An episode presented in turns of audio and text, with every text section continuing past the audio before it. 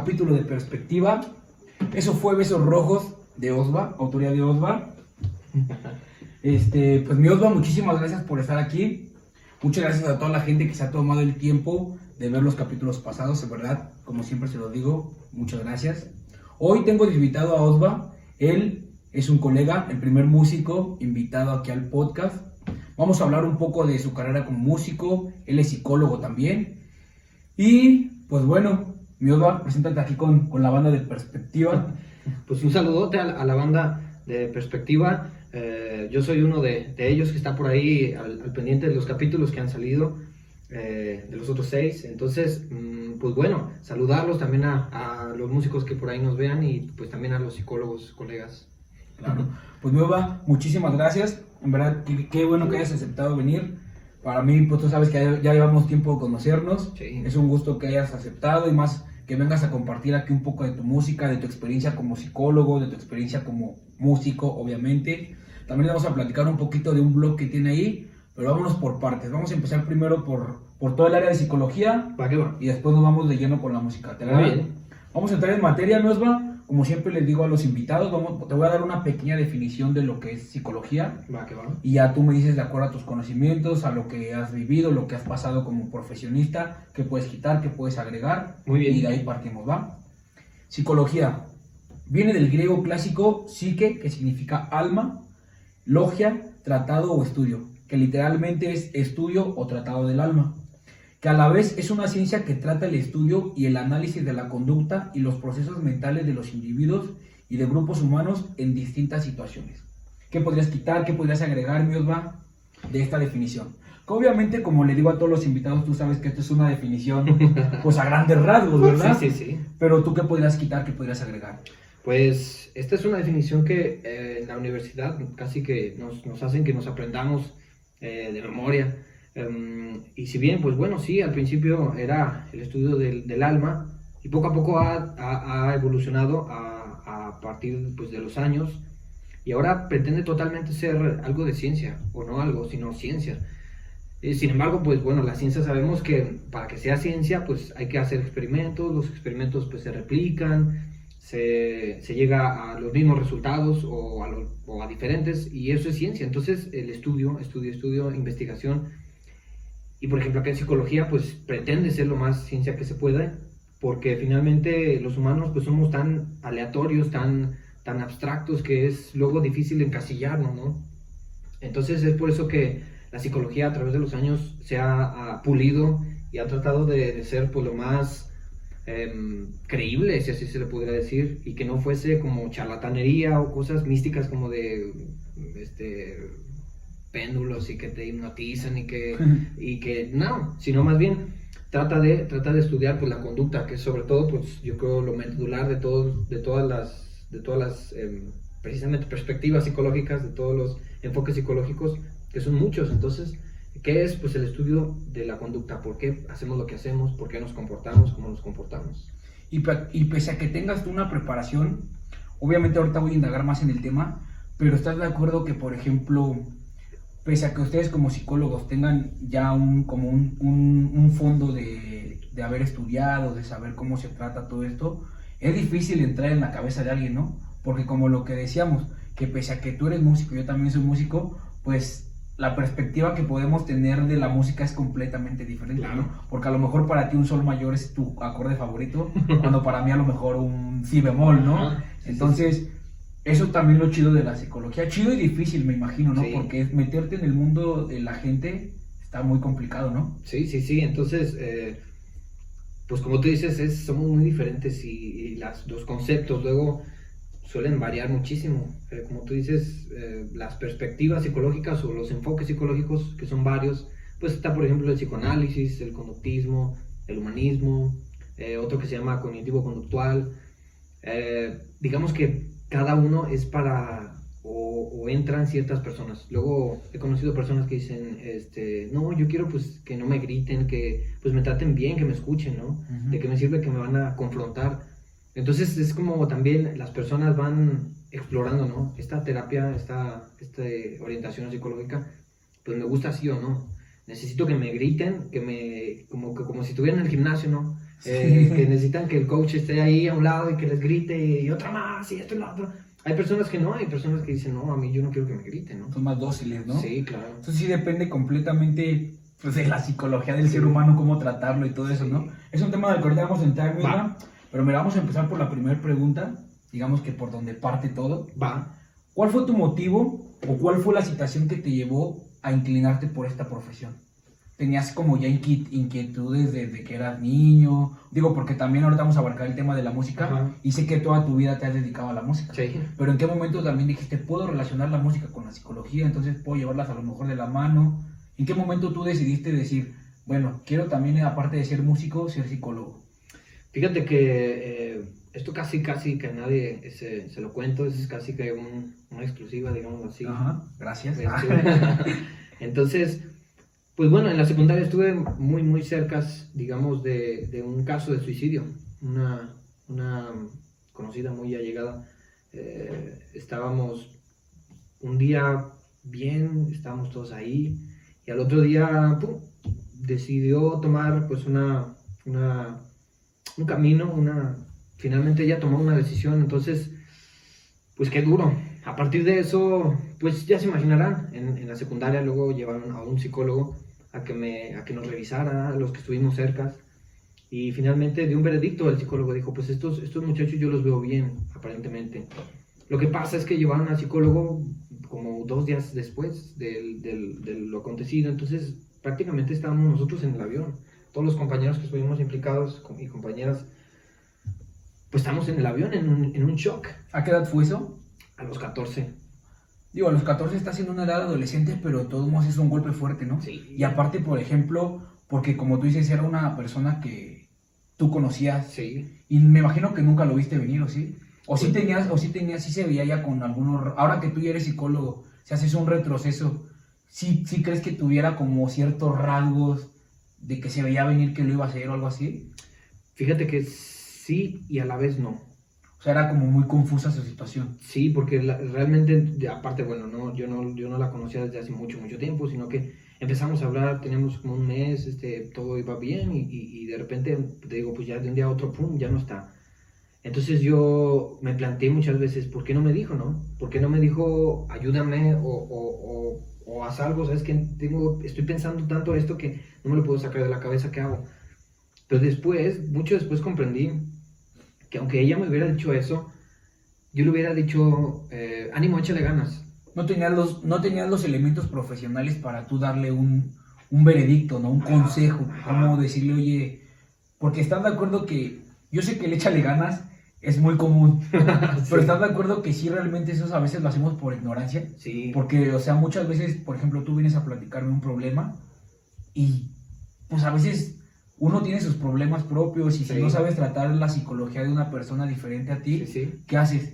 Ujú. Échale ganas, ¿no? O sea, como que es una respuesta tonta, pero siento que a veces uno no lo hace malintencionado, ¿no? O sea, no. lo hace porque realmente no tiene ese conocimiento previo para poder dar una buena respuesta que te aliente. Claro, ¿no? y, y luego, ¿sabes qué pasa con ese ánimo, échale ganas? Este, como tú dices, puede ser con mu- muy, buena intención de decir, pues es que soy tu amigo, quiero verte feliz, no Ujú. estés triste. Lo que pasa ahí es que le estás diciendo, esconde tu tristeza, porque Sí, no te sí, queremos claro. ver eh, triste, entonces pues mira, ponte esta máscara de, de felicidad porque te queremos ver feliz. Entonces, realmente yo me di cuenta que no tenía los elementos y, y- y fue cuando dije, "Pff, yo tengo que, por mero, no sé si deporte o no sé lo que sea, pero yo dije, yo tengo que saber qué es lo que pasó. Yo tengo que saber... quedaste con esa espina. Sí, entonces dije, yo tengo que saber qué, qué- qué es lo que pasaba a ella y, y- y finalmente yo quiero evitar esto, ya no quiero que se me vayan de las manos. Entonces fue que dije, no, yo tengo que, voy a estudiar psicología y luego mis papás pues este, son músicos también y cuando yo les dije, como que quiero estudiar psicología, me dijeron, ¿estás seguro? Porque pues pensamos que, que va a ser música. Uno de 100. Sí. Es verdad, yo no, eh, hasta, hasta se han de haber sacado de onda de que somos la primera familia que le estamos diciendo que sí sea músico y quiere, y quiere estudiar otra cosa. ¿Qué está pasando aquí? Ajá, sí, entonces, este... Pero tu pasión por la música siempre fue, ¿no? Sí, siempre sí. estuvo. Y de Nada hecho- más esto fue como un, ¿qué pedo? Quiero un por qué saber Sí. cómo está, Sí, entonces... cómo funcionan esas, esas situaciones. Ajá, y aparte que, bueno, se me da, pues, escuchar, creo, bueno, yo creo que se me da escuchar Eres buen oyente. Ajá, entonces, em, pues, bueno, me, me animé y todo, y sí, ya entrando, fue difícil la carrera, pero ya entrando y todo, fue, pues, que me enamoré, y dije, sí, sí quiero hacer esto. Sí fue algo que disfrutaste también. Sí. Y por ejemplo, Mega, ya que pasas por eso, o sea, ya dices, bueno, quiero estudiar psicología. Nunca llegó un momento en, en medio de la carrera que dijeras, o sea, yo sé que me acabas de decir que ya pasó el tiempo y te gustó mucho, pero nunca pasó por tu mente decir, ay, güey, no, mejor como que, mejor si me regreso a mi rama principal y ya me dedico a la pura música. Sí, sí, sí, claro. Sí, porque luego también la psicología, bueno, ya está mejor, pero antes creo que está muy desvalorizada. Es como de, eres psicólogo, ah, pues entonces dame un consejo, ¿no? Mm. Es como los veterinarios, luego, eh, oye, mi perrito está vomitando, ¿qué hago? Y no, pues realmente no, es algo serio. Entonces, eh, sí, definitivamente algunas materias también pues me hicieron sufrir y dije, bueno, ¿yo qué estoy haciendo aquí? Yo debería estar... este, Componiendo. Sí. Entonces, este, pues no, realmente dije, no, a ver, si ya lo empecé, ya voy a más de la mitad, ya tengo que acabarlo. Ya si ejerzo o no ejerzo, pues ya, ya hacer otra cosa. Pero primeramente también, pues, para cumplirle, pues también a mis papás, ¿no? Claro. decir, de, ya, me, ya, me están, ya están haciendo el esfuerzo, entonces pues ya tampoco así como cambiarme, híjole, se me hacía difícil porque dije, uy, no. Pero no, ya después me volví, es que era un círculo, eh, es una relación tóxica con la universidad, es como, Sí. me gusta, pero dices, ya lo quiero dejar, pero dices, no, pero si lo dejo, ¿de qué, qué voy a hacer? Aparte creo que, por ejemplo, ahorita vamos a entrar también en ese tema, lo que hablábamos de tu blog. Creo que lo has podido combinar bien tu, tu pasión por la música que has tenido desde niño Ujú. con la psicología, ¿no? Como que has encontrado esa, esa simbiosis que puedes hacer entre ambas, ¿no? Sí, Ahorita vamos a hablar de eso. muy bien. Pero bueno, ahorita que, ahorita que mencionaste de que la carrera de psicología está como muy infravalorada, porque como tú dices, a lo mejor es el típico comentario que dices, no eres psicólogo, ah, me estás analizando. Sí. O, ya sabes, este, eres actor, ah, llora. Sí. Ah, eres músico, a ver, canta, ¿no? O algo así. Por ejemplo, esta pregunta que te voy a decir, Olga, ¿qué tan complicada es la situación laboral en el campo de la psicología? Y hablando, mm, no tanto ejercerla, sino cuestión de conseguir un, tra- un buen trabajo, con un buen empleo. ¿Qué tan difícil es, güey? Pues, fíjate, eh, bueno, ahí tendríamos que, primeramente, mm, pues separar las ramas. Hay una rama que es el educativo. La rama educativa, pues, es estar en la escuela, estar, este, como coachando a los chavos ahí, pues, simplemente, pues, para contenerlos. Es- es- en una escuela, estar, por ejemplo, yo estoy ahí, eh, y, y puedo, lo tengo más latente porque estoy con los chavos en un bachillerato y, y luego soy, eh, pues, como el, digamos, consejero, el orientador, el que luego está ahí, caen en crisis y pues bueno, yo los guío, los contengo, los bajo de la crisis. ¿Prepa? Ajá. Ah, la época está bien cabrona esa Sí, época. entonces, eh, de, ese, de ese lado, pues, educativo. Eh, en otro lado puede ser lo laboral, por ejemplo, dar charlas motivacionales a, a- a empresas como, pues, grandes, así, donde, donde son 200 empleados y, pues, bueno, vamos a meterle una charla de motivación para que se pongan otra vez la camiseta, ¿no? Eh, por otro, la otra rama sería la clínica, la clínica, pues, privada. La clínica que es, pues, dar terapia en tu consultorio, eh, tener tus pacientes, eh, y, y- y pues ya, y hay otras, muchas otras ramas, ¿eh? Eh, Y por ejemplo, de esas tres áreas, ¿tú actualmente en cuál ejerces? en la educativa. En la educativa. Ajá. Y de las tres, a tu punto de vista, si no ejercieras en esta, ¿cuál es la más complicada? ¿Si es esa o, o crees que sea la de dar terapia? ¿O ambas tienen su nivel de complejidad como... Sí, yo creo que, por ejemplo, en la clínica, em, pues bueno, tú llevas solo, tú llevas solo el seguimiento, que no es difícil, pero pues no, yo, yo creo que clínica, no, bien llevado, pues es, es como, pues, tus, tus, tus trabajos, ¿no? De, de medio turno, tienes tus pacientes, así como un dentista, ¿no? En lo, en lo laboral, en, en el sentido de empresas, em, híjole, ahí sí luego está, está pues duro porque tengo colegas que están en empresas y tienen que dar charlas en frente de 200 empleados Y luego a- al final del día, eh, pues los empleados tienen necesidades personales. Se acercan y, y, oye, este, pues quiero que me, que me, como que me orientes, me des como terapia, ¿no? En la empresa. Y luego, pues es que las empresas, bueno, las que he tenido algunas referencias, tienen un psicólogo o dos para un montón de personal, de gente. Entonces es bien difícil porque los jefes lo quieren ya y piensan que, pues bueno, este empleado está, está triste porque está, se está divorciando, pues órale, aviéntalo con el psicólogo y te necesito en dos horas ya bien, sin crisis, porque la línea de producción se puede parar. Entonces dices, oh, El propio, o sea, buscas cuidar la psicología del trabajador, pero también de tu otro trabajador, Sí, dónde está quedando, ¿no? Sí, Porque sí. también, pues pese a que seas psicólogo, tú también te estresas, también tienes problemas y pues imagino que pinche persona está... así. Pero por ejemplo, en eso laboralmente, como, ¿sí crees que sea un empleo mal pagado? Que sí realmente no lo valoran tanto como se debería de valorar.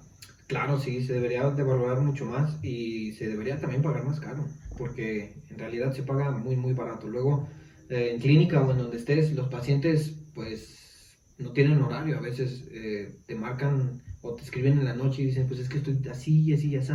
Y por un lado dices, bueno, ok, este, pues te ayudo, ¿no? Finalmente, ¿cómo compaginas tu vida? Y el paciente también dices, híjole, sobre todo, por ejemplo, en riesgo suicida, donde, en donde estoy un poco más, más cerca, pues está cañón, porque Sí, dices, claro. claro, pues está en crisis, a mí me vale, o sea, yo estoy ahorita cenando, estoy no te cine, blindar, ¿no? y sí, no, entonces es una responsabilidad pues muy, muy, muy gruesa y, y obviamente pues eso, ¿quién te lo paga? Pues debería ser más... Ahora sí que, como dicen, ya es amor al arte. Claro. Y creo que también, tengo que estar bien chido porque creo que sí te entiendo un poco en cuestión de que varias cosas las compartes con tu, como, con tu ideología de músico, ¿no? Sí, sí. Porque, por ejemplo, tú que haces música original, pues ahorita, ¿qué estamos haciendo? Amor al arte, porque realmente como nos pagan, ¿verdad? Sí, no, no, no. Hasta que conozcan un poquito más de nuestra Ajá. música, pues ya llegará el momento. Claro. Pero entonces, Nuda, entonces vamos a pasar. Eso que tú acabas de decir es importante Ujú. porque nos da pie a la siguiente, a la siguiente Ah. pregunta. Ok. Socialmente, esta es una pregunta que sí quiero que la respondas ampliamente si puedes, ¿verdad? Ajá. Porque creo que antes de preguntarte, creo que como dicen, ¿no? La terapia mental debería ser como cuando tú vas al gym. O sea, así como te mantienes en forma físicamente, también te tienes que mantener en forma con Claro. tus pensamientos y todo eso, ¿no? Claro. Entonces, es a lo que voy. ¿Qué tan importante es la psicología para la sociedad? Si tú nos podrías decir. Híjole, es, es importantísima. Eh, influye mucho. Influye mucho. Hay un experimento genial en donde analizan precisamente cosas que no nos atrevemos a hacer nosotros en solitario, personas en solitario, y en masas, en masas sí se anima uno. Es decir, eh, la psicología pues socialmente eh, abarca muchas, muchas cosas. Sin embargo, es muy interesante porque tal parece que en la sociedad eh, dejamos ver lo que nuestras necesidades, lo que queremos y también un poco, mm, pues no sé, no sé si de perversión o algo así, porque te digo, en ese, en ese experimento hay personas que pues no se atreven, no sé, a quebrar un escaparate de, un- de una tienda, pero si se encuentran en un contexto donde hay mm, otros 100 chavos, otros 100 chavas encubiertos, su cara cubierta, con euforia de, de traer como palos, antorchas, si se atreven. Entonces, eh, bueno, eso por un lado. Por otro lado, también, pues la psicología, o, o hablar de la sociedad sin psicología o viceversa, uy, es, es algo que va pues junto con pegado. No podemos, no podemos de- de separarlo. Y es que, ¿sabes qué? Siento que esto que te pregunto, te lo pregunto porque también esto es un comentario muy cliché. No sé si, o sea, claro que tú lo entiendes porque tú te dedicas a esto. Ajá. Si tú ves a una persona que está tomando terapia. Siempre lo como que mucha gente de la sociedad sigue con idea de que tomar terapia es malo, ¿no? Sí, sí, sí. O sea, de que no, pues seguro es porque está loco. sí. O seguro es porque, o sea, ¿estás de acuerdo que son Sí, comentarios sí, sí. que son comentarios que a lo mejor yo ahorita porque pues ya tengo una edad un poco más avanzada, pero en algún momento de mi vida también los he de haber hecho. Entonces, y me disculpo si algún día le dije a alguien eso, porque es una estupidez, ¿estás de acuerdo que es una claro. completa estupidez? Porque realmente uno no conoce los problemas ajenos. Uno, uno conoce por fuera siempre. O sea, porque yo te puedo decir, ¿sabes qué? Merva, Estoy triste. Pero si yo no te indago, tú te vas a quedar con la idea de que estoy triste, pero Sí, a lo sí, mejor sí. realmente me está llevando la chingada sí, cabrón. ¿no? Entonces, yo creo que esa ideología de decir que alguien que tome terapia está mal, es una ideología ya bastante estúpida, ¿no? Sí. Como que tenemos que cambiar el chip y como te digo, bueno, yo no tomo terapia, pero sí deberíamos. Yo creo que todo el mundo debería tomar terapia, ¿no? Sí, Que sí. te sientas que esté bien por salud mental, ¿no? Sí, claro, claro, y, y- y tal vez, eh, no ahora, tal vez no siempre, pero sí tal vez una vez al año acercarte, no sé, en varias sesiones y decir, ¿sabes qué? En este problema, no sé, o quiero trabajar, no necesariamente que haya un problema, sino quiero trabajar conmigo porque quiero, quiero dejar de hacer este patrón que estoy repitiendo desde mis papás, mis abuelos y ahora yo, eh, pues sí, romperlo, ¿no? Así es que, eh, pues sí, claro, definitivamente, eh, pues no es obligación, sino es un cuídate, un sea amable contigo mismo, ¿no? Ándale. Y por ejemplo, tú, si pudieras decirle a la gente, ¿sabes qué? Yo por recomendación, por lo que tuve, por lo que estudié, por mis años de carrera, por lo que estoy viviendo ahorita como trabajador, como psicólogo y todo, ¿cada cuánto le podrías decir a la gente que sea recomendable, aunque sea que se van? Yo sé que ahorita dijiste que una vez al año. ¿Con eso sería más que suficiente? O si tú pudieras darle como un tiempo así, un poquito, pues, digamos bien, Ajá. como cuántas veces al año le recomendarías a la gente. Pues bueno, ahí, es más subjetivo porque depende mucho de la problemática, depende también del, del, pues, del enfoque psicológico y del tratamiento, porque por ejemplo, donde yo estoy en, en caso de suicidio, el tratamiento que viene desde, desde California, de Estados Unidos, el tratamiento es un manual que te, que te obliga a hacer terapia en un año. O sea, es un año de tratamiento. Tú te quieres curar de, de estar regulando tus emociones eh, o que puedas manejarlas, pues bueno, eso te va a costar, pues sí, dinero, pero también te va a costar un tiempo y es un año. O sea, es una inversión de tiempo Sí. difícil. Entonces, eh, y, y bueno, también, también si lo vemos así, pues es tu vida, ¿no? Entonces, claro. un año, pues puede ser, a lo mejor mucho, sí, 12 meses, ¿sabe cuántos días? 365. Pero al final de- del día, eh, un año pareciera que es muy fugaz. Hay otros tratamientos que te dicen con seis meses, tal vez, con seis sesiones, por ejemplo. Lo manejan a veces con sesiones. Con tal sesión, con tal número de sesiones, yo, psicólogo, me comprometo que usted va a hacer o va a conocer el, manejar emociones, eh, solucionar esto. Pero te digo, depende mucho también de la problemática. Hay, hay, hay personas que no han resuelto su, un duelo complicado. Entonces, muere alguien, viene a aparecer el duelo complicado. Por ejemplo, personas que mueren eh, inesperadamente y son muy jóvenes, por ejemplo, los papás luego pasan por duelos muy complicados, donde te- estamos hablando de que dicen, es que mi familiar murió hace, murió hace 7, 8, 10 años y todavía me visto de negro Sí, claro. y todavía hago este patrón y todavía le preparo desayunar y le pongo su plato y dices, uh, Y está bien cabrón porque lo que hablábamos al principio, ¿cómo te metes a ese mundo, no? ajá, O sea, por mucho que tengas la preparación, puedas ser el mejor psicólogo del mundo.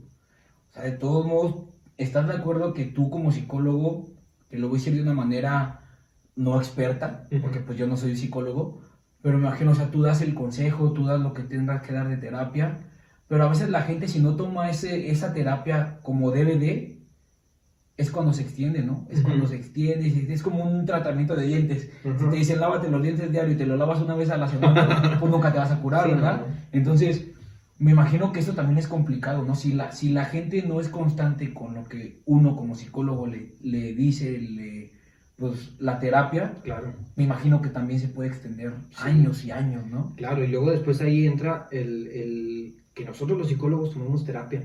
Mm. ¿Por qué? Por una de esas cosas que dices, rayos, yo veo la necesidad de esta chava que está, la está pasando muy mal, de este chavo está pasando por drogas, alcoholismo, este, violencia, y le estoy dando todo, y finalmente no, no hay cambios, no, no, no, pues digamos, no lo aprovecha, pero más bien, pues es que también no puede, pues no puede ver más, más de lo que tiene aquí, entonces... Entonces dices, hoy estoy con las manos atadas porque hay veces que quieres ayudar a personas y las personas no quieren tu ayuda. Entonces dices, hay épocas en la, en la- en la- en la universidad donde yo creo que todos los psicólogos nos queremos supermanes y super mujeres, en donde debemos eh, o estamos diciendo, no, yo voy a estudiar esto porque quiero ayudar a la gente y la voy a esto, y yo voy a combatir el suicidio y la violencia Sí. contra la mujer, pero al final de- del día te das cuenta que no eres Superman. Entonces tú ayudas al que se deja ayudar. Que finalmente sí, la carrera sí es una carrera altruista, por así decirlo, porque la gente que se mete a ese tipo de carreras, digamos, humanistas, que todo tenga que ver con, con medicina, todo ese tipo de cosas, es porque te gusta ayudar a la gente, porque quieres dejar como un granito de arena Ujú. en alguien, ¿no? Sí, sí, sí. Pero, y justamente vamos por buen camino, ¿verdad? Porque me acabas de ganar la pregunta, es lo que yo te iba a preguntar. Tú como psicólogo, ¿has llegado en algún punto de tener que tomar alguna terapia porque a lo mejor no lograste el objetivo que, que, te- que querías con alguna persona o algo así? Si, has, si tomas terapia tú para se- seguir, digamos, sano, en condiciones para tú poder seguir dando terapias o algo así.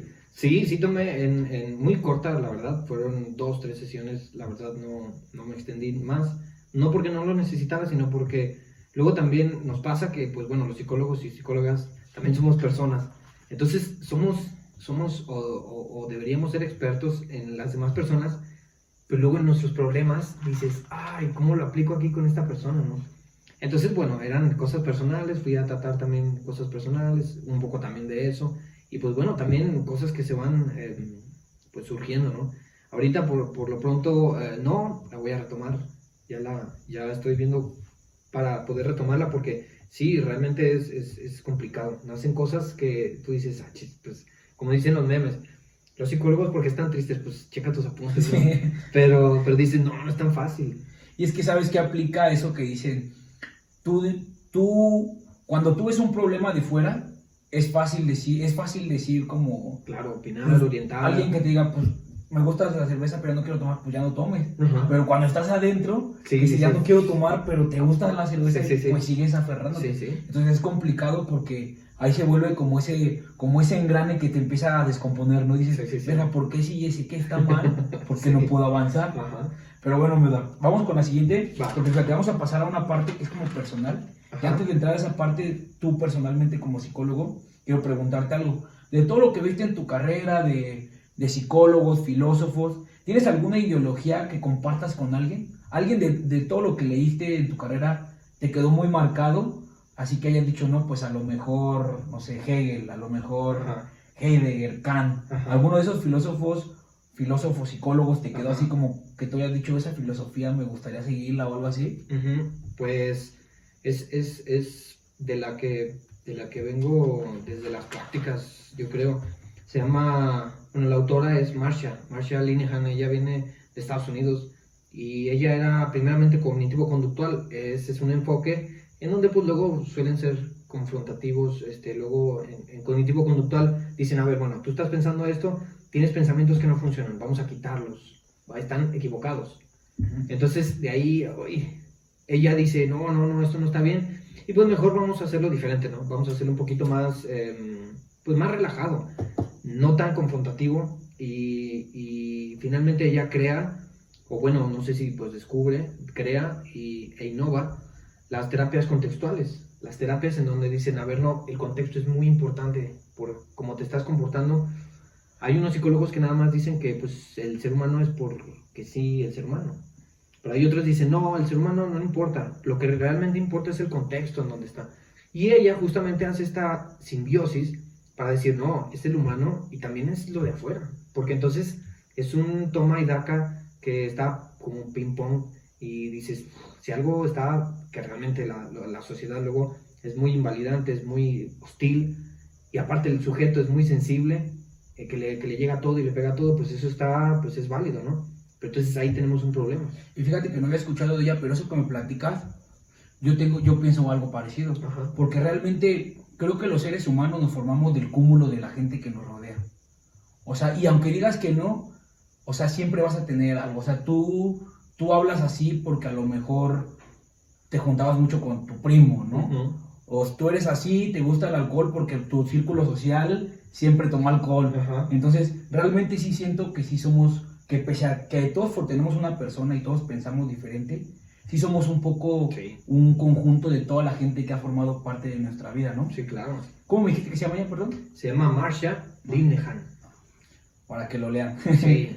Este, y de eso vamos a entrar a esto, Muga. Con esa ideología que tú tienes, güey, de, eh, o sea, influencia de ella, por así decirlo, Ajá. personalmente, ¿qué tan complicado es para ti, como psicólogo, güey, mantenerte firme ante alguna situación difícil de algún paciente, güey?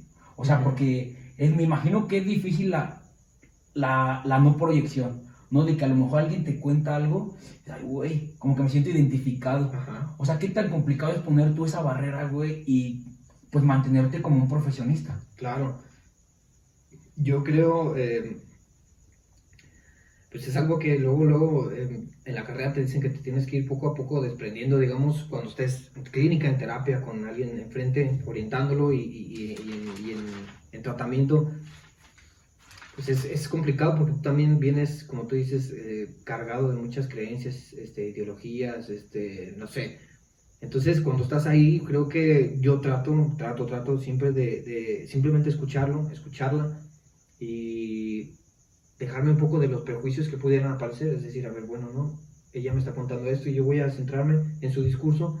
Y creo que después, bueno, agarras práctica, ¿no? Después, claro que sí puedes hacer juicios y dices, bueno, Si te haces un poco más seco, eh, pues no seco, sino más, más, a ver, de qué me está contando. Es decir, pues la gente puede llegar y, y- y darte un discurso de verborrea 30, 30 minutos, sin embargo está dando vueltas en- dentro de lo mismo. y es tú- lo mismo. Y, es, y tú ves lo medular. Entonces, por ejemplo, llega y es que me pasó esto y luego después, híjole, ¿por qué nadie me quiere? Y qué fue? Entonces tú ya sabes, dices, ah, esta persona tiene algo de baja autoestima, tiene esto, tiene lo otro, tiene aquello. Aunque tú ya, eh, pues bueno, te va diciendo muchas cosas, pero tú ya más o menos te vas haciendo un preámbulo y, y- y pasa eso. Entonces, eh, pues es, es complicado, sí, al principio, después no, ya, ya creo que con la práctica pues vas, vas quitando eso y dices, a ver, no, pues lo vas separando, ¿no? Esto es lo ¿Alguna mío vez? y esto es lo tuyo. ¿Alguna vez has tenido algún, algún caso del que te sientas como proyectado? Que a lo mejor, no sé, digo, ahorita vos vas casado, pero a lo mejor en algún momento de tu vida algún mal de amor o algún... Porque pues ya sabes que la psicología es para todos, ¿no? Sí, sí, sí. Entonces, que te hayas sentido proyectado, que hayas dicho, ay, güey, qué pedo, le está pasando lo mismo que a mí. Sí, de alguna manera sí, de hecho, este, me pasó en estos días, justo, este, eh, justo en el aniversario de esta persona que te digo que fue clave para que yo estudiara esto, justo llegó una, una, una, una paciente y me dijo, es que yo traté de suicidarme este día. Entonces dije, oh, después de muchos años, después de muchos años se vuelve a repetir, ¿no? O sea, se- y está bien cabrón porque se repite ese patrón y te toca como fibras sensibles, ¿no? Sí. Me imagino de que, ay, Sí, güey, sí, tanto tiempo y después... Sí. Y por ejemplo, yo sé que ustedes como psicólogos tienen un, o sea, como no sé si es contrato, como decirlo, algo de confiden- confidencialidad Ajá. con el, con el paciente. Sí, claro. Obviamente tú no puedes venirme a contar, ¿sabes qué, güey? Sí, no. O sea, porque es, no es ético de tu parte. sí, no, no. Pero por ejemplo, hay casos, güey, como en este caso del suicidio, o que si alguien, o sea, si hay casos en los que tú como profesionista psicólogo sí puedes romper la confidencialidad, güey. Claro, claro, son, son varios, son como tres o cuatro, no, más de cuatro o cinco. Es por ejemplo, bueno, cuando son menores de edad es complicado. Eh, las, las, las chavas luego llegan este, y dicen, bueno, es que, no sé, estoy, estoy embarazada, ¿no? Entonces, ¿qué rollo? Ahí, ahí es todo un rollazo. Entonces, por ejemplo, el embarazo sí habría que romper porque como es menor, se te haces cómplice. Entonces, sí hay que avisarle a los papás. En caso, por ejemplo, de drogas, de decir, es que uso este, pues bueno, fumo marihuana, este, fumo eh, crack y, y- y lo, me, me lo- me estoy haciendo adicto o ya estoy adentro entonces ayuda.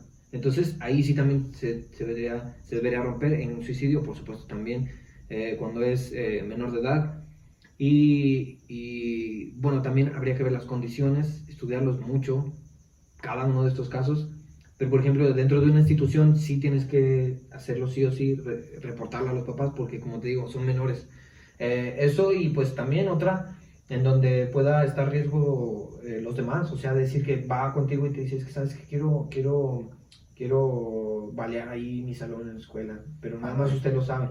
Entonces ahí, bueno, tú también, pues, digamos, te, primero te proteges, decir, a ver, bueno, no trae ninguna arma, esto y Sí, lo sí, otro. sí. Y a partir de eso, ¿sabes qué? Pues no, tengo que, tengo que romperlo, ¿no? Y pues bueno, ahí tomarlo con cautela. Son, digamos, bueno, me pones la pregunta más, le- me la pones difícil porque son los casos donde... Mira, digamos que son los casos más explícitos, ¿no? Los Sí, que sí claro. a fuerzas se tiene sí, que hablar, güey. sí, esos y otros muchos, ¿no? En donde eh, abuso sexual también. totalmente abuso cuando es menor y dice, por ejemplo, me abusaron ayer, fue mi tío y, y- y no le quiero decir a mi mamá. Entonces ahí tendría que, que romperse. Pero si no, que te digo, son muy pocos eh, en este sentido tan estricto. Eh, ha habido, por ejemplo, abusos que dicen, bueno, me abusaron hace 10 años, esto y lo otro. Y pues ya realmente es, es complicadísimo luego darle seguimiento en la ley, porque la ley va a decir, bueno, te abusaron, te hacemos un examen de, de, de, de que esto Sí, pasó sí. y todo, pero como fue hace tantos años, ¿cómo lo compruebas? Entonces Está tendría que entrar en un proceso diferente y pues ya es, es muy diferente. Es decir, son casos muy, muy, muy, muy específicos. Por ejemplo, en casos de menores de edad, sea droga, sea embarazo, sea abuso, ¿con quién acudes tú? ¿Directamente con el familiar? ¿O primero, por ejemplo, cuando es, cuando es menor en escuela, acudes primero con los directores y ellos acuden a los familiares? ¿O tú directamente acudes a las personas, a sus, Mm. a sus familiares? Ajá, no, pues se supone que, que tiene que ser como todo un equipo. Eh, primeramente, pues bueno, yo lo, yo lo tendría que reportar a las, a las autoridades, los psicólogos lo reportan a las autoridades, ven eh, qué tan factible sea este, pues invitar a los papás a, platicar y ya se tendría que hacer pues como una junta y todo esto. Pero, pero sí, o sea, se supone que no, en una institución pues no estás solo. Cuando estás en clínica tú solo, pues sí te la tienes que aventar tú solo. Es, es, es- ¿Sabes qué?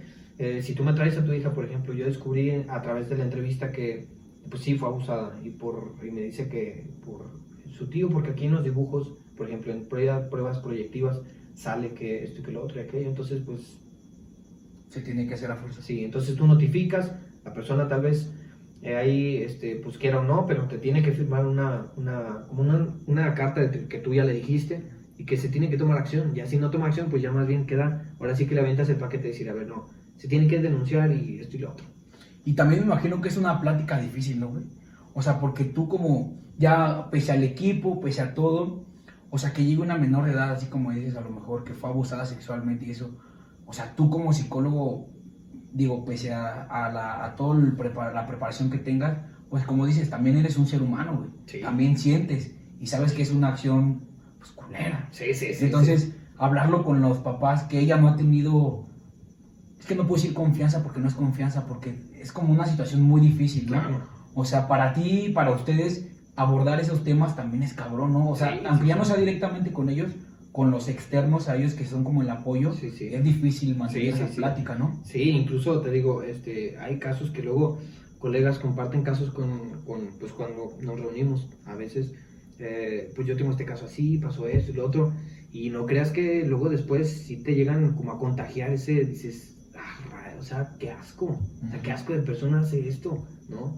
Como cosas aberrantes, o te llegas in- incluso a, a- a sentir, eh, híjole, qué desdichado es esta persona y, y aún así va con todo, o sea, le echa ganas y pues te contagia, aunque ni estés platicando con la persona, el colega que te está platicando el caso y todo, dices, "Oh", te contagia de toda esa emoción. Y sientes la incomodidad, ¿no, güey?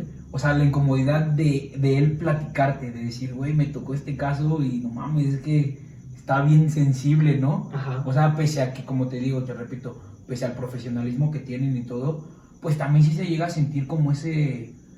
Es que no sé si incomodidad sea la palabra correcta, pero sí te sientes como, como extraño de absorber tus problemas ajenos Sí, a sí, ti, ¿no? claro. Sí. Entonces, bueno, amigos, pequeña parada técnica. Pues bueno, me va ya platicando un poco de todo eso que la neta sí está muy cabrón. Este, tú nos puedes platicar alguna experiencia buena, alguna experiencia mala que hayas tenido tú como psicólogo, sea en alguno de los tres ramos que nos platicaste, alguno de los que has ejercido, alguna buena, alguna mala que tengas.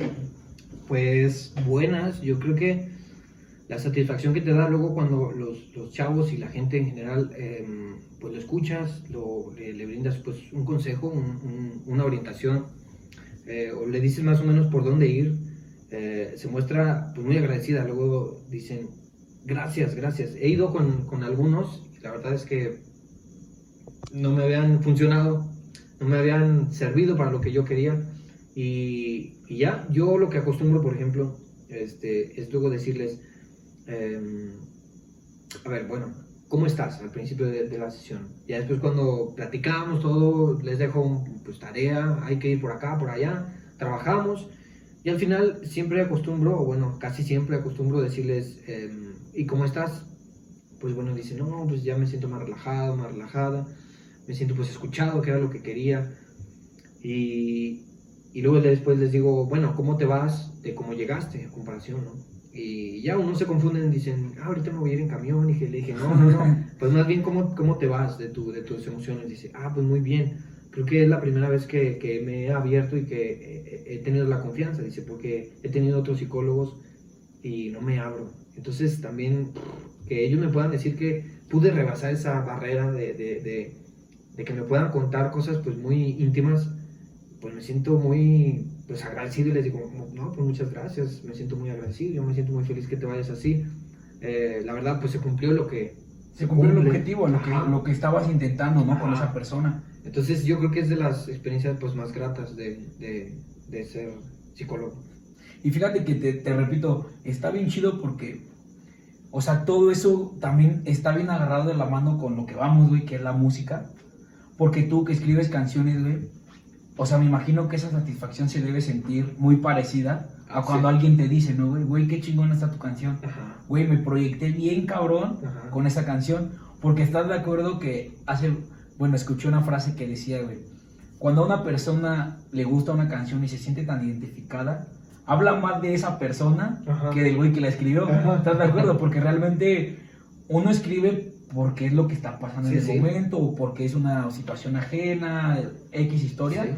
Pero a veces hay gente que se identifica tanto que ya esa canción ya no es tuya. Ya no. cuando la hace de dominio público, esa canción ya es, güey, me siento bien con esa canción, me alegras mi día. Imagino que es un, una- un, un sentimiento parecido, ¿no, güey? Ajá, sí, claro. O como cuando la corean, pues ya. ¿Cómo se siente eso? Sí, verdad? no, no, es, dices, oh, no, ya, aquí mi trabajo Sí. ha terminado. Así, pelo de punta, ¿no? Sí, sí, sí, sí, sí. Pues mira, Melba, ¿qué te parece para terminar este, esta parte como de la psicología? Yo sé que es un tema extenso, nos podríamos Sí, sí, ampliar claro. bastante. Para toda la gente que pues nos esté viendo, muchas gracias por estar aquí, como siempre. Quiero por terminar- ahí, escriban las dudas. Ah, este, exacto. Es lo que iba a decir también. Si tienen alguna duda, si ocupan algo saber de psicología, como les he dicho en podcasts anteriores, yo invito a la gente, no porque yo sea un experto en los temas, claro que no, yo invito a que a la gente a que realmente nos hagan saber más de lo que es una profesión. Sí, sí, Tú claro. como psicólogo, amigos que he invitado ingenieros, Sí. amigas licenciadas, y así vamos haciendo una comunidad chida. Si tienes alguna duda, pues para eso los invito, realmente, para que también puedan acudir a esas personas de que sabes que tengo duda de esto, tal, tal. Pues ya saben, lo que dirá un youtuber, ¿no? Déjenlo en los comentarios, En la caja mándenos de un mensaje y todo eso. Pero mismo, para terminar el tema de la psicología, Muy bien. ¿Qué consejo le podrías dar tú a una persona que está estudiando o que ya es profesionista en la psicología? Consejo, pues bueno, yo les diría, em, em, hay que recuperar por lo que empezamos a, a estudiar o, o nos motivó, ¿no?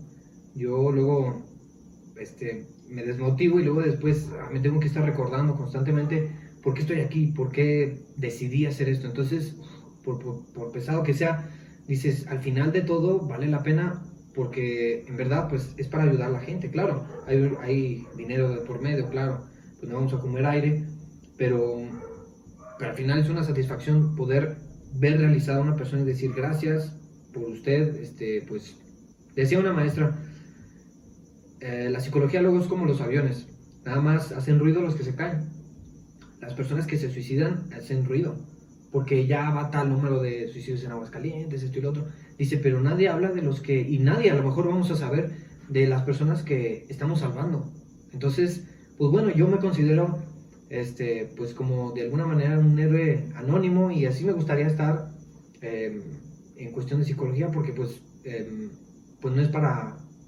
fama ni dinero, sino pues hay que volver a nuestros inicios. ¿Por qué estoy estudiando lo que estoy estudiando? Si quiero ay- ayudar a niños, a adolescentes, a adultos mayores, a parejas, a, a- a, pues un sinfín de, de- de- de formas de, psicología, hay que volver a los inicios para estarse recordando y que no se nos olvide por la rutina.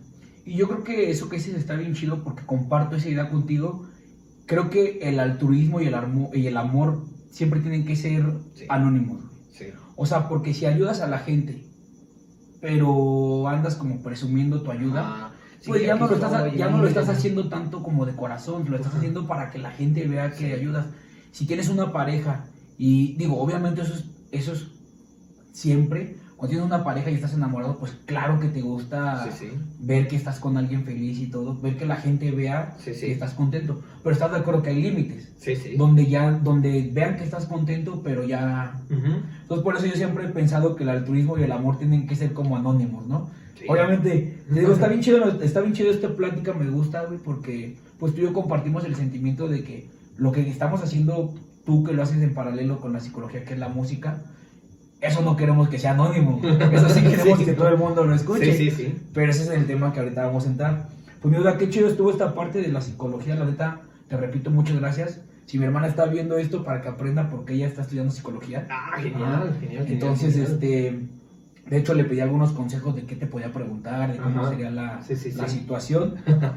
y pues esperemos que les haya gustado esta parte. Vamos a hacer un, un pequeño paréntesis antes de entrar a la parte de la música, porque como les repetí al principio, Osva tiene un blog. Tiene poquito que lo empezaste, ¿verdad? ¿Cuánto Sí. que lo empezaste? Pues será como dos, en enero lo que lleva del año. digamos que es, es un proyecto 22. Entonces, es un proyecto, este, antes de decir el nombre misma y no equivocarme, platícanos de qué, de qué va este, de qué va este, este blog.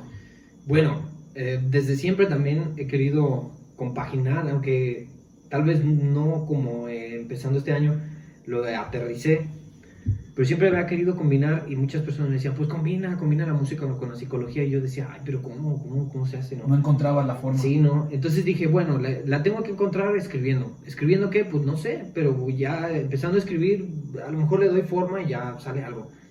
Y creo que sí, pues este, luego es cada, los, cada jueves eh, una edición nueva. Eh, por cuestiones ahorita de tiempo ya no, ya no he sacado más ediciones, pero, pero eso trato, trato de que el blog sea más bien como una, una mezcla, una amalgama de psicología y música, por ejemplo, pues analizar eh, letras de canciones, analizar qué están diciendo las canciones, también, pues bueno, analizar otras, muchas otras cosas, como por ejemplo, pues no sé, en general la, la sociedad, qué música escucha, si tiene efecto la música en la sociedad, por ejemplo, ¿Por qué? Ajá, entonces, por ejemplo, la violencia en las canciones se transmite a la sociedad y se, luego después se normaliza, es decir, ah, pues es normal escuchar de, pues, de drogas, de que, de que yo te someto como hombre a- hacia la mujer y las mujeres pues dicen, no, pues sí, así tiene que ser, pues así dicen las canciones, ¿no? Entonces, ¿cómo, cómo incide mucho? Y pues son temas, eh, pues bueno, muy, muy actuales yo creo, y también muy escabrosos, porque uy, luego te, te topas con gente que dice, pues es que sí, a mí sí me gusta ese artista, y pues yo, yo no le veo nada de malo, pero dices, bueno, tal vez tú ya eres adulto, ya tienes una concepción de que está bien, que está mal, pero luego los niños están luego ah, este, perreando y haciendo esas cosas hipersexualizadas y dices, esto está mal, ¿qué onda? Atención. Porque me imagino que hay edad. O Sí, sea, claro. como tú dices, ya para una persona adulta restringirle algo, pues no va, porque estás de acuerdo que ya él, él tiene, tiene veredicto para tomar sus propias decisiones. El blog se llama Caliope. Ajá. Entonces quiero leerte esta definición, ¿verdad? Sí, ya, sí. ya había escuchado esa palabra, ya la, había- ya la conocía, Ajá. pero quiero ver si sí te inspiraste de esto Ujú. o vamos ahí, ya tú nos puedes decir de dónde sacaste ese nombre, ¿va? Muy bien. Calíope. En griego antiguo, la de la, la- de la bella voz. Hija de Zeus y Nesomine, musa de la y es una musa de la poesía, de la poesía épica y la elocuencia. Eso es lo que yo ya más o menos tenía en concepto. Sí. ¿Sí te inspiraste más o menos de ahí? ¿O digamos por qué fue tu inspiración de, de ese nombre? Sí, por- en en general, eh, toda esta mitología griega me parece, la verdad, muy interesante.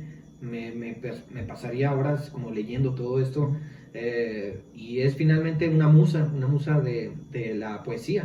A diferencia, bueno, ahora quise darle un poco un giro más eh, de literatura, no, no irme a la música, música.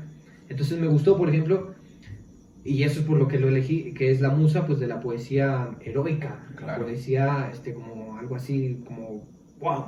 Entonces eh, también es un espacio donde no he colgado poesía todavía, la tengo ahí guardada, pero, pero también quiero incluso autoanalizarme, decir, a ver, bueno, yo en este momento de, esta- de mi vida tenía esto y es por eso que escribí así, así, así, así, pero ahora voy a escribir así, así, así. es decir, vamos cambiando. Hacer de lo feo poesía, güey. Ajá. Porque estás de acuerdo que no es lo mismo decir chinga tu madre Ajá. ah, no, no tengo ahorita cómo decir chinga tu madre poéticamente, Perjudica pero lo- progenitor. Ajá, güey. Pero estás de acuerdo que si lo dices de una manera un poco más poético, valga la Ujú. redundancia, quizá va a tener el mismo significado, pero si lo sabes de llevar de una manera poética, Claro. va a ser un significado duro a lo mejor, Pero con un sentido diferente. Sí, sí. ¿Estás de acuerdo? Ajá. Entonces, por ejemplo, yo leí los dos últimos que hiciste, que era el de la, la canción que escribiste en un camión, Ah, sí, sí. que me gustó bastante, güey. Ajá. Y el otro fue el de una canción, no, el de, de la música, ¿no? De, Ajá. de Bad Bunny. Ajá, Sí, ¿verdad? Sí, sí, fue de Bad Bunny. Digo, porque Osva sí es anti-reggaetón. bueno, lo, lo toleras, ¿no, güey? Pues haz de cuenta que ahí pasa una cosa curiosa. Luego me dicen, este, ¿qué música escuchas? Y es que la verdad hay, hay canciones que de reggaetón, pues es que el reggaetón es, es, es un ritmo finalmente pues latino. Entonces, la música en sí, yo, yo digo que es, es bondad. O sea, Sí, claro. si escuchas reggaetón, pues, o sea, la pura música, la base, está genial. Yo más bien lo que tengo conflicto es luego con, con las letras, ¿no? Con las letras que son tan violentas. Sí, por ahí este, escribí algo de, de Bad Bunny, no me odien, pero... Pero realmente fue una crítica constructiva. Claro. A lo que leí, no hay ningún momento en lo que digas Bad Bunny es una mierda. Sí, no, no, no. O sea, fue porque es que estás de acuerdo que tú, como persona, como yo, que, ha- que hacemos este tipo de cosas, la intención no es ofender. Sí, no. O sea, la intención es a lo mejor ver que no es lo correcto. Ajá. Digo, obviamente Bad Bunny tiene sus méritos de estar donde está, Sí, sí, claro. porque pues quisiéramos estar ahí, ya ¿verdad? quisiéramos, sí. Pero realmente hay letras que yo también coincido contigo, que no son las letras más apropiadas, que, Sí, que no. no entiendes por qué son tan coreadas, ¿no? Vamos, Claro. ¿por, qué, por qué romantizan eso cuando hay canciones en el mundo que dices, güey, esta canción es una rolota, Sí, sí, ¿y sí. por qué se está escuchando esto? Sí. Y te digo, no le quito mérito como artista ni nada, Sí, ¿no? porque ni yo soy crítico de música, sí sé distinguir cuando una canción es buena, cuando no es mala, Sí. pero no es nuestro trabajo, ¿estás Sí, de no. acuerdo? O sea, pero sí podemos tener nuestra opinión, Ajá. obviamente. Y la verdad le recomiendo mucho el blog porque te digo, por ejemplo, a mí el, el que escribiste de la canción que, que ibas componiendo cuando ibas en el camión, güey, se me hizo súper interesante. O sea, aparte, como te repito, lo escribiste como de una forma, a pesar de que es prosa, le metiste un poco de poesía, güey. Sí. Entonces, está bien chido ese, ese, ese, todo eso, o sea, todo como lo escribiste tal cual. Ajá. Pues lo primero que hice, güey, fue la escuchar a Spotify, Sí. porque no la conocía, de hecho no la conocía, y es una muy buena canción, güey. Sí. Pero es donde nace la creatividad, ¿no? Sí. Del artista. Entonces, en verdad se lo recomiendo, y pues, ¿cuándo piensas subir el siguiente blog, mi hermano? Pues yo creo que, este, pues mañana, a ver, ojalá me voy a poner ahorita, llegar a escribir, este, eh, por ahí terminar el borrador que tengo. Pero sí, sí, sí, claro, este, se, se sube, eh, digamos, pues contenido, este, un capítulo nuevo. Cada jueves, cada jueves estaré por ahí escribiendo algo nuevo. Y más que nada, ¿dónde, güey? Porque, por ejemplo, hoy intenté volver a encontrar los blogs, Ajá. pero no supe dónde, güey. Ah, ok, pues bueno, luego ahí están en, en mi página de Face, de, de ¿Tienes Instagram. alguna página web? No Facebook, ni Ajá. redes sociales, una página web. Porque si es la dirección a donde te mandan, una Ajá, página web. Sí, eh, es de hecho el antes, bueno, no sé si recuerdan los que son más, más grandes, a lo mejor los que son chicos ahorita no, pero eh, se llamaba Blogspot antes. Ah, ok, sí, sí. Y ahora ya Google lo compra y lo transforma en Blogger. Entonces, prácticamente, pues ahí es una extensión de, de Google. Es, es la, el dominio, pues, oficial, Blogger. Y, y ahí lo pueden encontrar. Si quieren, pues luego después ahí les pasamos el. Igual de todos modos voy a dejar, cuando, o sea, ya en la descripción del video, de la- del video de YouTube y en Spotify voy a dejar todo lo que es su música, la descripción a tu Twitter, güey, a, pues a todas tus redes Sí, sociales. sí, sí. Y también me pasas el link de ese Sí. para también dejarlo ahí. Sí, claro. Pero ahora sí, Miosba, esto nos dio un buen hincapié para poder entrar directamente a lo que pues yo comparto contigo, sí. realmente lo que es la música. Sí, sí.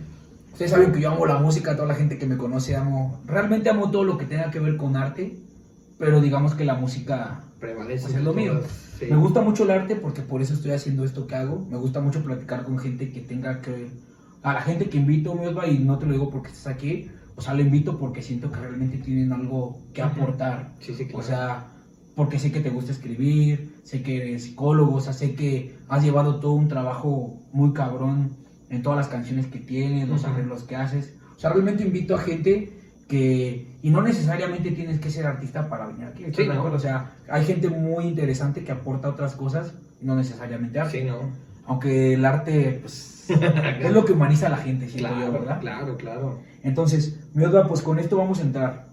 Vamos a entrar de lleno ya lo que es en la música.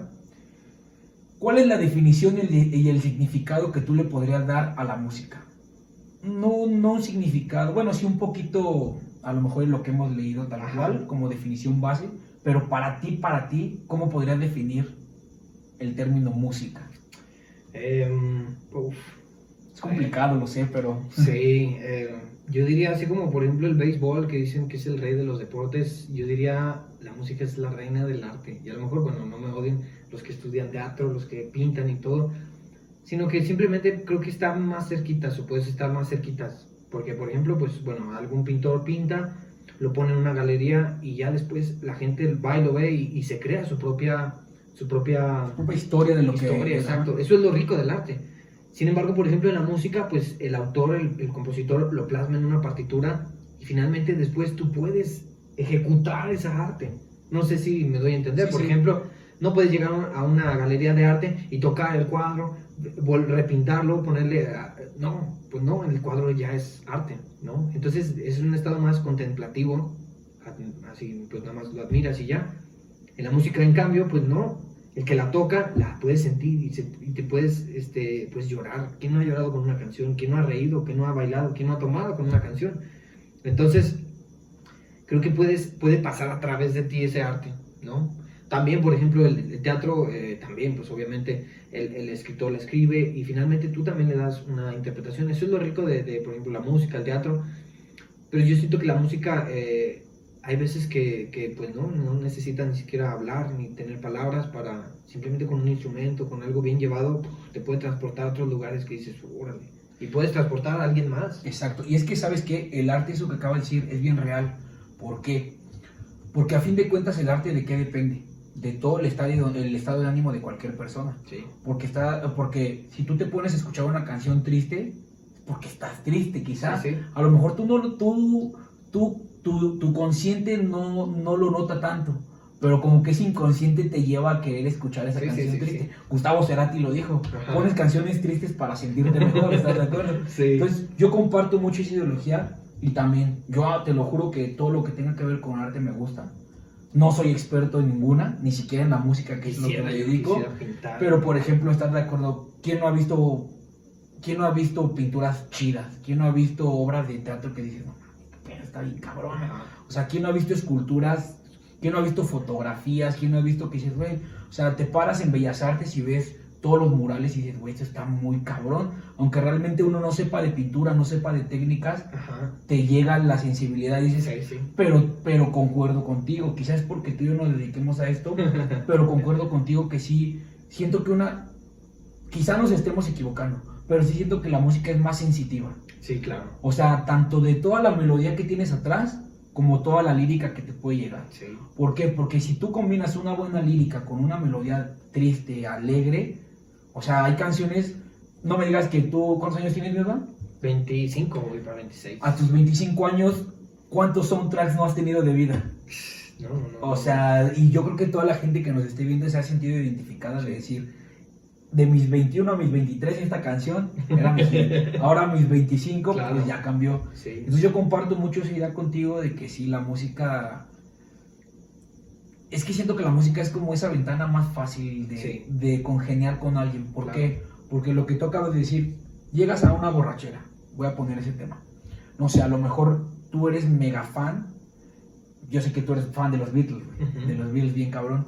Tú sabes que a mí me mama Iron Maiden. Pero por ejemplo, no sé, ponen alguna canción, no sé, algo de mariachi en la que los dos coincidamos, ¿qué pasa? Sí. Güey, a pesar de que nos gusten grupos diferentes, Diferentes, sí. ahí coincidimos. Sí. Yo siento que la música es ese lugar donde todos podemos coincidir. Exacto. ¿No? Sí, sí, sí, sí. Y entonces, entrando en este tema, para empezar otra vez, vamos a empezar desde los inicios.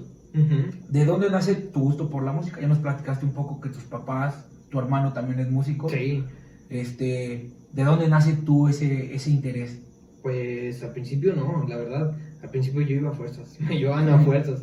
Eh, pero no, ya eventualmente eh, entré a la secundaria.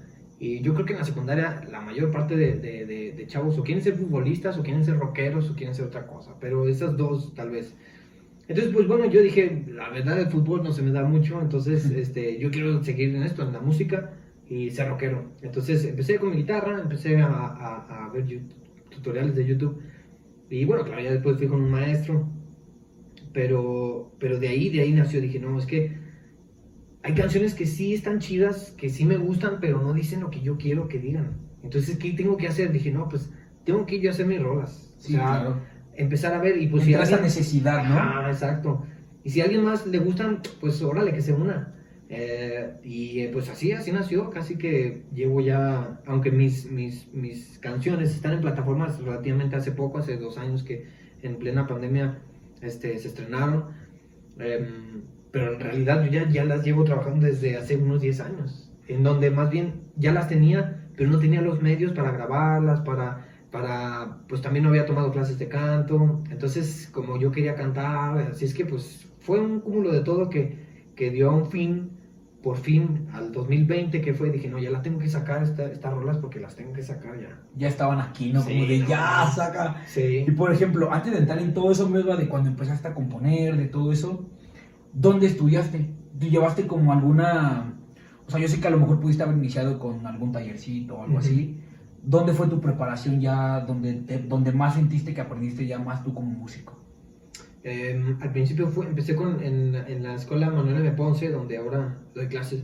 Entonces, primero empecé ahí, luego después por otras circunstancias me, me pasé a la Casa de la Cultura, acá por acá de, de Catedral.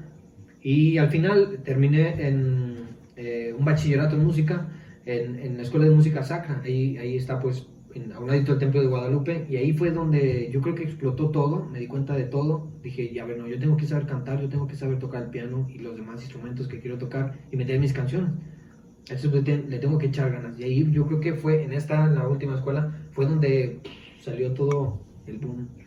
Y este, pues dejen presumirles que aquí os va, o sea, la verdad es que es una persona muy, muy preparada, porque pese a, como les repito, es licenciado en psicología, o sea, pues es un músico, pues digamos, muy completo, güey, muy versátil, porque es multi- eh, multiinstrumentista, es compositor, pues obviamente cantante viene como la parte de multiinstrumentista, pero yo creo que todo esto, como tú dices, nace, a la- nace de la necesidad, ¿no? De decir, güey, esta canción me gusta y me gustaría a lo mejor tener ese ritmo de esa canción, pero yo expresar otra forma, otra Sí, cosa sí, sí, que a lo mejor pudiera llegarle más a la gente, ¿no? Entonces, de eso, mi Osva, fíjate, actualmente, como dice Osva, tienes mucha música propia. Ya muchas de, su- de sus canciones están en plataformas, en YouTube, en todos lados. Perdón. Pueden escucharlas, igual como les repito, vamos a dejar el link ahí. Tú, güey, como compositor, como músico, ¿cuál es tu objetivo con tu música? O sea, tanto personalmente para ti como hacia la sociedad. Personalmente, hacia mí mismo, yo creo que em, no quedarme con la espina de decir, llegar a viejo y decir, ah, carajo, no, no, no hice lo que yo que- quería hacer. Entonces, sacarme la espina. Si nadie las escucha, pues lo hice. Y si alguien se siente identificado, que bueno. Y ahí entra la, segunda cuestión, que, que luego también muchas preguntas, hay muchos artistas queriendo surgir ahorita. Entonces la pregunta que yo me hago siempre, ¿qué, qué de diferente le puedo ofrecer a la música? Eh, perdón, a la gente. ¿Qué de diferente? Pues eh, yo creo que ofrecerle música pues de calidad. Creo que una es poner mi granito, granito de arena en, en- en producir música que pues mm, no tenga violencia, no incite al odio, no incite a nada de eso, sino al contrario, que, que sea todo genial. Y aparte, eh, no sé, voy a, a- a- lo voy a poner en una reducción brutal, pero tal vez que, que fuesen terapias de dos minutos chiquititas. Claro. Es decir, combinando psicología y, y- y música, ese es, ese es como mi, pues mi, mi objetivo, ¿no? Que la, cuando tú la oigas sea un- una terapia chiquitita, disponible para ti 24 horas, los 7 días de la semana, todo el día del año. Entonces, que tú te- me siento mal o quiero saborear la tristeza, pues entonces pongo esta rola, porque me llega. Ese es el objetivo. Y fíjate que eso que dices está bien chido porque es que, perdón que me exprese tan bien, pero es que realmente es tanto como mi amor por la música, güey, que no tengo otra manera de expresarlo. Y neta, Sí, sí. toda la gente que, nos, que me conoce y nos conoce, pues yo creo que conocen ese amor que tenemos por la música. Sí. Pero estás de acuerdo que eso que tú acabas de decir, de dejar ese, esa terapia de dos minutos, tres minutos, es catártico para la gente, güey. Sí. O sea, porque tú llegas de tener un mal día, pero escuchas tu canción favorita. Ay, güey. O sea, llegas y la cantas a todo pulmón. Sí. No sé, te estás bañando, preparándote para el trabajo. El, el dicho el dicho que todos dicen, ¿no? De cantar en la ducha Sí, y todo sí, ese sí, desmadre. O sea, es una, es una catarsis para la persona. Es un, un modo de desahogo, ¿estás Claro. de acuerdo? De tú, aunque no sepas cantar, aunque no sepas tocar ningún instrumento, el simple hecho de cantar una canción que te gusta a todo volumen en el carro, en tu casa, ¿cómo te...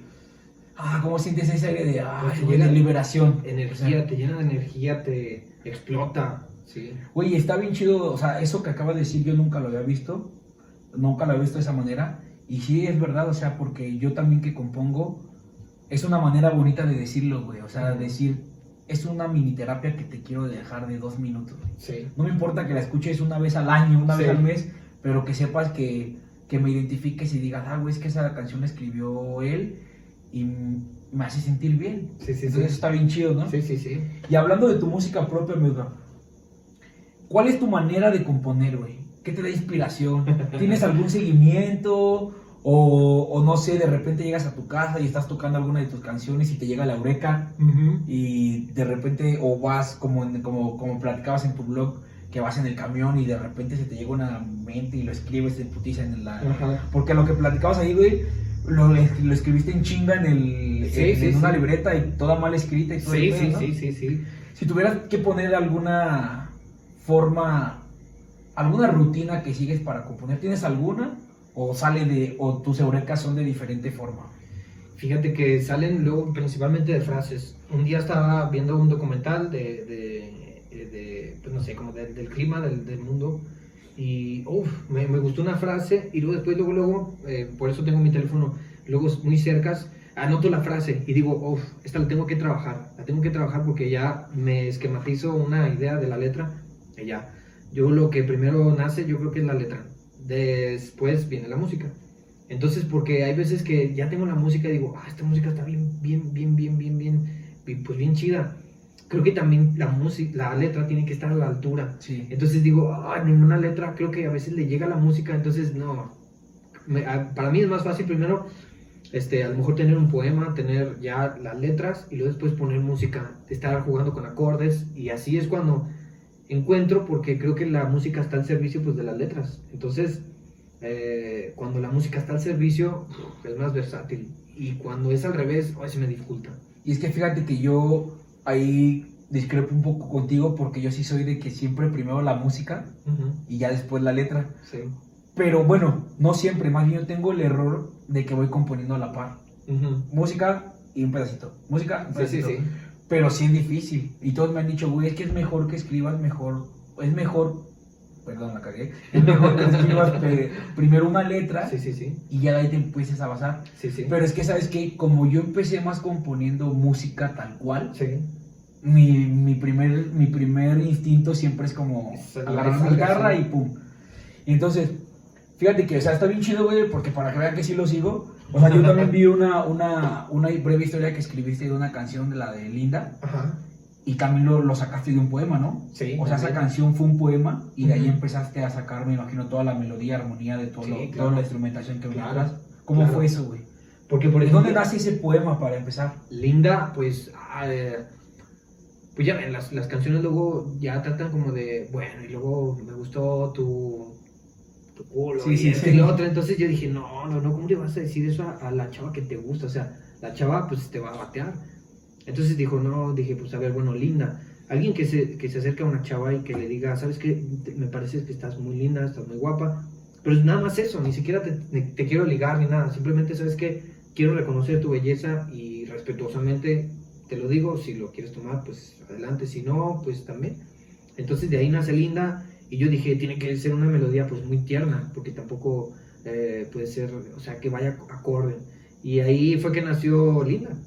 ¿Cuál es tu instrumento fuerte para componer? ¿Piano o guitarra? Eh, la guitarra. ¿La guitarra? Pero, des- pero últimamente el piano, acabo de, de- de la última que hice hace mucho, luego me tardo mucho tiempo en, en- en completarla. Me frustro y digo, no, ya sabes que ya no voy a forzar esta rola, ya. O sea, ahorita no la tengo que terminar, ahorita la tengo que dejar descansar.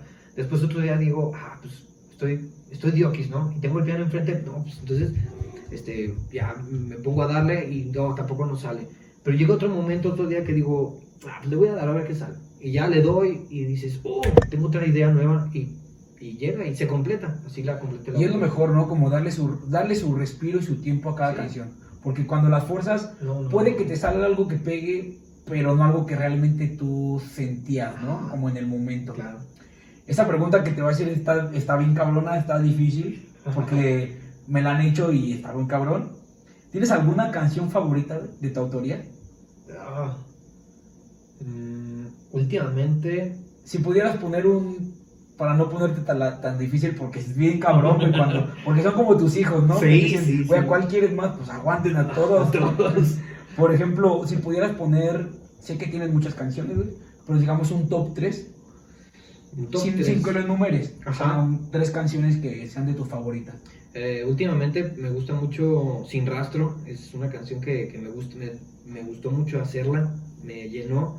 Sin Rastro, cuando yo te es de conocí. mis favoritas. Sí, Eh, cuando yo te conocí y uf, mm, eh, tal vez, pues, mm, Besos Rojos también. Güey, dijiste de las que más me Sí. gustan también, compartimos.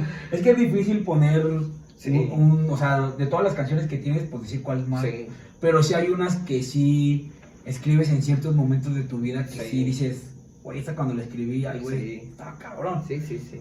Ahora me va regresando un poquito al tema de la psicología, güey.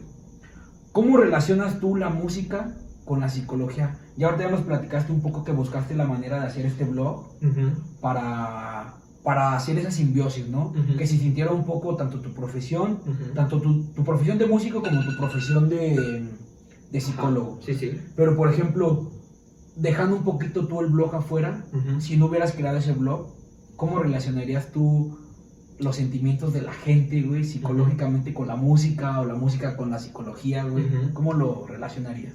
Pues luego, eh, en lo que, en lo que, en lo que estoy muy cuidadoso es en, en, pues cambiar el lenguaje en las letras de mis canciones. También trato de, trato de no ponerles eh, eh, sexo, es decir, eh, no decir, por ejemplo, yo, tú, bueno, linda, obviamente, pues sí, obviamente le estoy eh, eh, diciendo a una mujer, ¿no? Pero, pero todas las canciones van en el sentido que las pueda utilizar, las pueda cantar hombre o mujer. Es decir, no importa porque en, el- en la, en la canción no se dice si va dirigida para un hombre, para una mujer, entonces eso por un lado. Por otro lado, pues trato de siempre de, de- dar siempre antes de, de- de recibir. Por ejemplo, Zoé, Zoé tiene una canción que, que, bueno, es una frase que me gusta que dice, yo sé que, yo sé que no es, algo así, yo sé que no es verdad, pero yo sé que, ah, yo sé que no eres un objeto, pero te siento mía. Entonces, yo creo que también vamos, vamos en el mismo canal de decir, a ver, bueno, vamos a hacer música en donde digas, bueno, ya no es lo mismo decir ahora en estos tiempos, decir, es que eres mía. Pues no, es que pues nadie, somos un objeto. Entonces, tener como mucho cuidado en, en- en no poner cosas luego así, porque dices, pues bueno, nadie es un objeto. ¿Para qué le pondría yo que eres mía? Sin embargo, por ejemplo, me gusta poner esa rola de Zoe porque primero te dice, yo sé que no es real, yo sé que, que no es así, pero te siento mía. Sí, claro. Y es que como decíamos hace rato, ¿no? O sea, le estás intentando decir, o sea, que le tienes esa estima Ajá. para, para saber que es tuya, pero no le pones un valor. Porque, o sea, decir, pon- o sea, decirle a alguien que es un objeto ya es ponerle un valor. ¿Estás de acuerdo? O sea, eres, eres mía y vales 100 pesos. Sí, sí, O sea, entonces eso es como que lo que intenta evitar antes de meter el golpe, ¿no? Claro. Entonces, bueno, estamos de regreso aquí con el invitado. Ya saben, síganlo en Spotify, lean su blog. Pues aprovechando el viaje, también sigan a mi banda Monproyectos, que acabamos de estrenar canción la semana pasada. Y está teniendo muy buena respuesta. De nuevo, ya saben que me gusta mucho agradecer a la gente que ve el podcast, a la gente que escucha nuestra música. Y pues de nuevo, gracias por el apoyo. Pero bueno, vamos a seguir con esto. Estamos hablando un poco del tema de la, de la música, de cómo fue, fueron sus inicios de Osva y todo eso. Pues vamos a continuar, ¿les parece? Mi Osva, ¿qué pros y contras crees que tenga la música para la sociedad? Ya hablamos un poco de eso, pero a lo mejor tú, si ya lo pudieras poner así definitivamente como un pro y como un contra, ¿qué podrías poner? Un pro, yo creo que habría que invitar a la gente a consumir cosas que los hagan crecer, más que simple pasar el rato, así, algo pasajero, pues que los hagan crecer. Esto es el pro de la música de que puede ser muy versátil. El contra, pues luego que, eh, pues bueno, a, invitarlos a, evitar todas estas pues cuestiones que, que inciten a la violencia y todo esto. Y de la música, en música, pura música instrumental, digamos, pues bueno, yo, yo creo que eh, usarlas a tu favor, ¿no? Ese es como un pro y un contra. Es decir, bueno, estás triste, eh, pues bueno, también medir un poco, decir, a ver, bueno, no, ya, tengo que regular mi tristeza, ¿no? No me puedo des- dejar de darle la rienda a la tristeza y poner puras rolas tristes, ¿no? También, ese es el contra, que la música es tan, tan, tan sensible que te llega, entonces hay que saber luego también conducirse, regularse, ¿no? Canalizar, ¿no? Canalizar, o sea, saber, saber poner una balanza entre cuando estás triste y cuando estás alegre. Cuando estás muy alegre Sí, y estás y la tristeza, o sea, como que siempre hay que llevar... sí, o sea, sí. la vida se mide en equilibrio, ¿estás de acuerdo? claro. Nunca puedes estar ni muy feliz y nunca puedes estar ni muy triste. Porque no existe la perfección, tampoco la imperfección. Entonces tenemos que tener como, como ese balance, ¿no? Ajá. Mi Osva, vamos a regresar un poquito a tu origen, de cuando empezaste con todo este rollo de la música y Ajá. todo eso. Si nos pudieras decir tus mayores influencias musicales, ¿cuáles serían?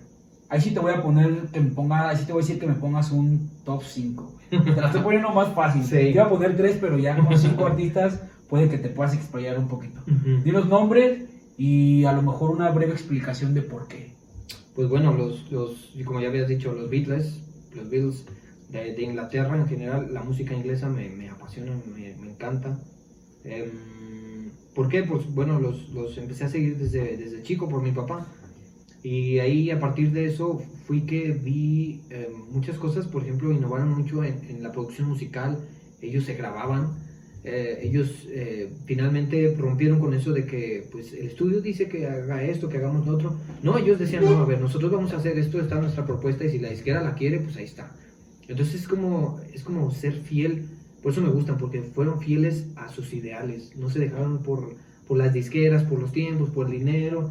Eh, pues no, ellos sacaron realmente este, su arte y pues ahí está, ¿no? Y es que por eso se consideran uno de los grupos más revolucionarios del Sí. rock. O sea, porque sí, como tú dices, hicieron lo que quisieron y llegaron a donde quisieron llegar, Ajá. sin tener como ese estigma de, de venderse a lo comercial. Ajá. Que siento que en ese tiempo no había tanta música así que tú dijeras Sí, tan también, comercial, ¿verdad? También no había mucha Ajá. competencia, por eso fueron lo que fueron. Ahora hay mucha competencia, entonces habría que escoger. Eso por un lado, los Beatles. Eh, otro, em, yo creo que, pues, no sé, Queen. Queen también es, es un referente, sobre todo por los coros. Me gustan mucho las secciones corales, una voz sobre otra, que al final te dan un resultado como Bohemian Rhapsody, y dices, oh, qué, qué éxtasis, con la pura voz. Entonces, eh, se me hace genial. Queen, este, pues no sé, son, son, son varios. Por ejemplo, otro, y ese es mexicana, también ya la dije, pues es Zoé. Zoé también se me hace de los grupos pues, de indie más chidos. Eh, eh, otra banda sería, por ejemplo, Arctic Monkeys. Se me hace como los rockeros más fieles en el sentido rockability de, de, estos tiempos. Es como chamarra, porque pues, me gusta también eh, como, el, como, el, como el, el outfit, ¿no? Chamarra de cuero negra, Ajá. este, lentes negros. Tal vez, bueno, no tengo motocicleta, pero a lo mejor en un carro aquí, eh, manejando y, y en el atardecer, ¿no? Arctic Monkeys me, me encanta su Y es que, en estilo. el- como tú dices, en el tiempo que llevan de carrera, ellos no han perdido su esencia. Sí, no, no, no. O sea, su, sigue siendo el mismo outfit y siguen teniendo esa esencia de soy el rock and rollero de los Sí, sí, 60. sí, sí. Entonces, eso está bien chido de esos güeyes también. Ajá. Y, y, pues bueno, y ya como última, pues no sé, también algo movido, eh, pues es que son, son varias, pero eh, yo diría también me gusta la simpleza, por ejemplo, de ACDC. Son tan simples que hay veces que, que yo mismo digo, a ver, no, no, esta rola, como que ya de por sí la rola, pues me gusta la, la melodía, ¿para qué le meto tanto? Por ejemplo, ACDC, pues tú sabes, son cuadrados acordes y vámonos. Ajá. y ya. Y todos los hits que han hecho. Entonces, a veces me recuerda que tengo que también ser simple, no meterle y no rebuscarle en algo que es algo muy sencillo, pues hacer rolas sencillas, también no complicarme. Y también yo diría, No toda la música compleja es buena. Sí, ¿Estás no, de acuerdo? Sí, Sí, no. tiene su grado de, de complejidad a nivel teoría, lo que quieras, pero no quiere decir que, que conecte con la gente como Ajá. ha conectado ACDC. Sí, sí. Bien lo dijo Lemmy Kilmister, el vocalista de Motorhead. Ajá. Si no suenas a ACDC, no estás haciendo rock and roll. Entonces, pues no he hecho rock and roll, disculpe. Tienes buenas influencias, güey. Sí. O sea, y sí se nota mucho en lo que... O sea, yo que he escuchado tu música, sí siento que tus influencias, pese a que te guste todo, todo este tipo de músicas, siento que sí estás muy pegado a los Beatles. Los, los coros tienes definitivamente, se ve que te gusta Queen, muy Ujú. cabrón. Y las partes más rockeras que tienes sí las siento más Arctic. Ajá. O sea, sí, esos, esos riffs que tienes y todo Ujú. eso. Sí, como que esas tres simbiosis, como que sí has hecho una buena simbiosis de esos tres grupos que son de tus influencias Ajá. mayores. Ahora, de eso me va. Si tú pudieras colaborar con tres artistas, güey, ¿con quién sería? No sé, a lo mejor que me dijera, no, pues me gustaría colaborar con los Beatles como cantante, Ajá. con Arctic como guitarrista. Ajá. O sea, en toda, tu, en toda tu faceta como músico, de todos los instrumentos que sabes tocar, ¿cómo te gustaría, hasta incluso como productor, porque también sabes de Ajá. producción, ¿cómo te gustaría colaborar con, al- con qué artistas te gustaría colaborar?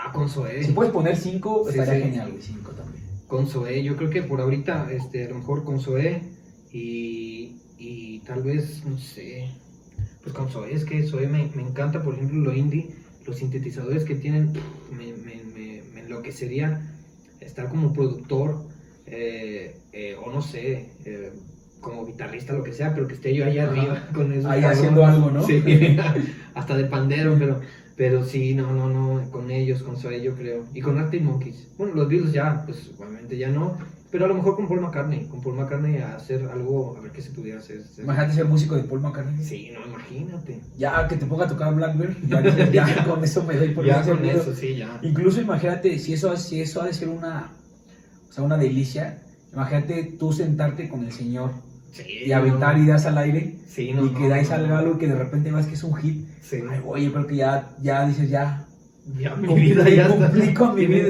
con mi sueño de ser músico, Sí, ¿no? sí, sí. Y pues bueno, amigo, por ejemplo, lo que hablamos ese rato, güey, la música es tan sensitiva que, que a lo mejor la música que tú escuchabas a los 10 años no te llega ahorita a tus Sí, ¿no? 25. Te sigue gustando, pero ya no lo ves de la misma manera. Actualmente a tus 25 años, casi 26, güey, ¿qué canción podría decir que es el soundtrack de tu vida, güey? ¿Tienes alguna que estés como muy obsesionado, güey? Que digas, güey, ahorita esta canción es mi hit. Mm, Yo creo que O algunas.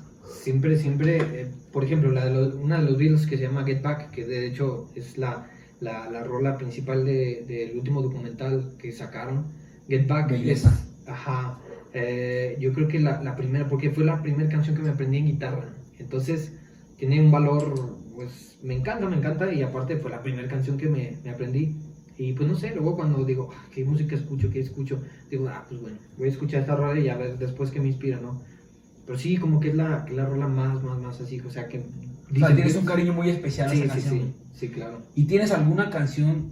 O sea, yo sé que ese es como por cariño, tanto como por lo que te llevó a, a ser músico, tal vez, ¿no? Ajá. Y, a- sea, pero tienes alguna canción que escuches la letra y digas, güey, qué pedo es mi vida o algo así. Ajá. ¿Te ha a- actualmente o en algún momento de tu vida te ha pasado con alguna, con, con alguna rola? Sí, pues yo creo, este, y voy a sacar este, la este, las, los grupos acá, los gustos culposos, y no, bueno, no tal culposo, pero los Tigres del Norte tienen, tienen, la de, la de Ni Parientes Somos, esa, ah, eh, ya me estoy poniendo más chacaloso, ¿verdad? pero, Salud. Salud por eso. pero, pero Ni Parientes Somos, La Puerta Negra, eso es, uh, ah. O sea, digamos que como el norteño en general sí te gusta. sí, sí, sí, Sí, es que el norteño es muy bueno, güey. Sí. O sea, sí es muy bueno. Sí, y, y, por ejemplo, pues acá en el rock, no sé, em, es que son, luego, cuando te hacen estas preguntas, no, no, no, según tú tienes una lista, pero sí, no, sí, como que ya al momento no lo sí, dimensionas, ¿no? Ajá, sí, no, entonces, pero, pero sí, sí, claro, yo creo que por eso estoy saliendo un poquito del rock. Y esta pregunta que te voy a hacer, no, no venía aquí, pero ya te la voy a decir ya que lo mencionaste, güey. ¿Tienes alguna canción que te cague, güey, Ajá. pero que te la sepas completa? No completa, pero luego la, la que me cajeteaba es la de...